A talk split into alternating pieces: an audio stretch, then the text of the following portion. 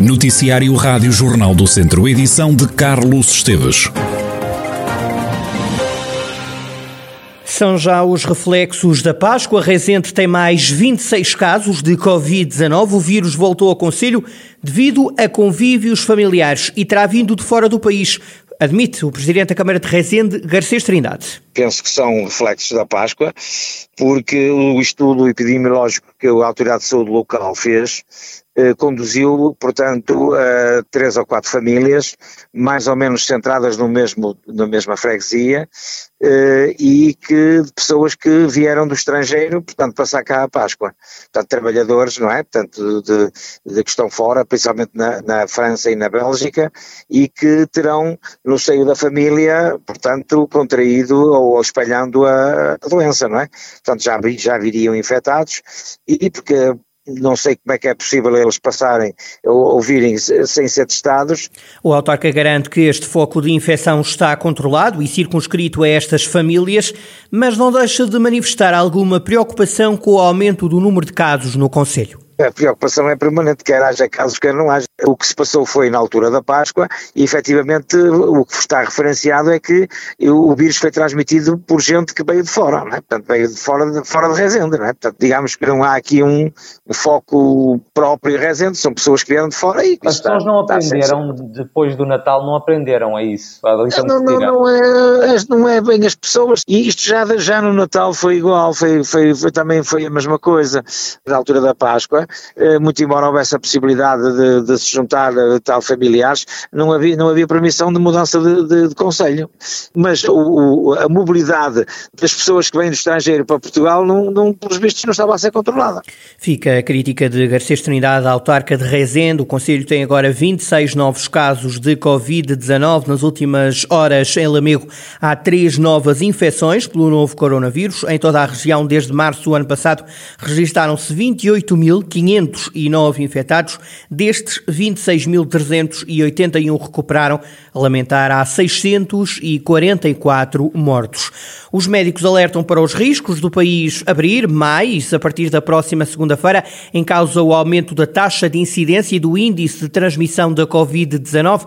O presidente da secção regional do Centro de Ordem dos Médicos, Carlos Cortes, alerta para a existência de linhas vermelhas. Tudo indica que se os números mantiverem esta trajetória ascendente, que nos preocupa, porque não desconfinamos ainda completamente, começamos o desconfinamento muito recentemente, ainda sentimos pouca atividade, apesar de haver mais percebemos que há mais movimento, enfim, nas ruas, em alguns comércios, mas é ainda muito tenue e percebemos que, apesar disso, há aqui um aumento de casos.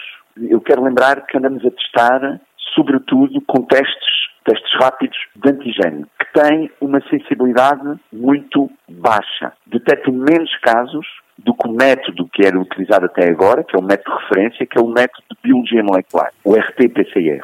Já o Presidente da Federação Nacional dos Médicos, Noel Carrilho, remete para as autoridades de saúde e para o poder político decidir se o país deve ou não reabrir na segunda-feira a responsabilidade técnica de estabelecer os critérios para confinar, desconfinar, em que medida e em que altura, deve caber às autoridades de saúde pública. A responsabilidade política de acatar essas decisões e em que tempo, cabe, eh, obviamente, ao Governo. E, portanto, a essas entidades, é para essas entidades é que nós nos viramos nesta altura para perceber o que possa acontecer eh, e confiamos que seja o mais adequado e que seja no interesse dos portugueses, esse é o desejo de, de todos. À Federação Nacional dos Médicos cabe-nos exigir que hajam condições adequadas de trabalho para os médicos, eh, sejam em, em, que condições que venham a ter que trabalhar e, portanto, esperemos que corra tudo pelo melhor.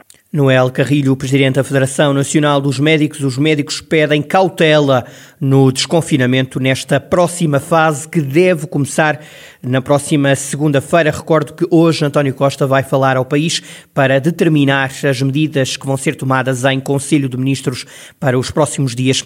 Um em cada dois doentes oncológicos demonstrou sofrimento emocional significativo durante a pandemia. Esta é uma das conclusões de um estudo realizado pela Liga Portuguesa contra o Cancro. Ricardo Ferreira. Ultrapassar um cancro em tempo de pandemia trouxe maior sofrimento emocional, mas também financeiro. Esta é a principal conclusão de um estudo alargado a doentes oncológicos e cuidadores feito pela Liga Portuguesa contra o Cancro. Se um em cada dois doentes revelou-se sentir-se mais frágil emocionalmente durante a pandemia, enquanto tentava sobreviver a um tumor, um em cada dez doentes e cuidadores sentiu muita dificuldade em pagar as despesas familiares. O indicador que diz a Liga demonstra o relevante impacto socioeconómico da pandemia nestes doentes.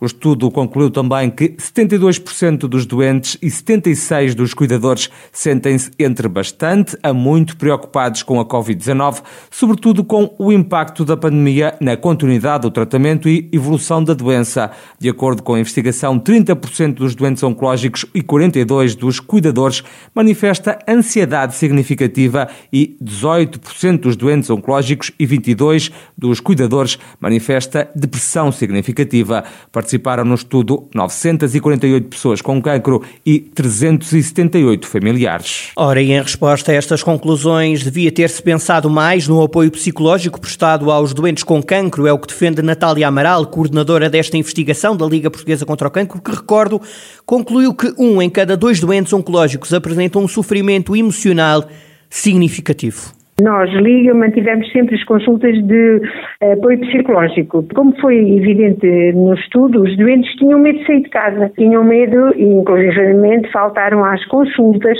Muitos deles ou pediram para as, para as consultas serem adiadas. O Covid foi, eh, era novo para todos nós, não é? Portanto, era uma doença nova e, portanto, nós nem sabíamos até que ponto as coisas iriam, não é? Portanto, os efeitos secundários e tudo isto. Portanto, houve aqui um desconhecimento da própria doença e daí também todas estas alterações. Mas, sem dúvida alguma, devíamos ter pensado, quando começámos a ver população em geral, digamos assim, deveríamos ter pensado em apoiar estes doentes, porque, na verdade, eles estavam muito vulneráveis. E, portanto, com este sentido de serem doentes de risco, ainda pior um pouco.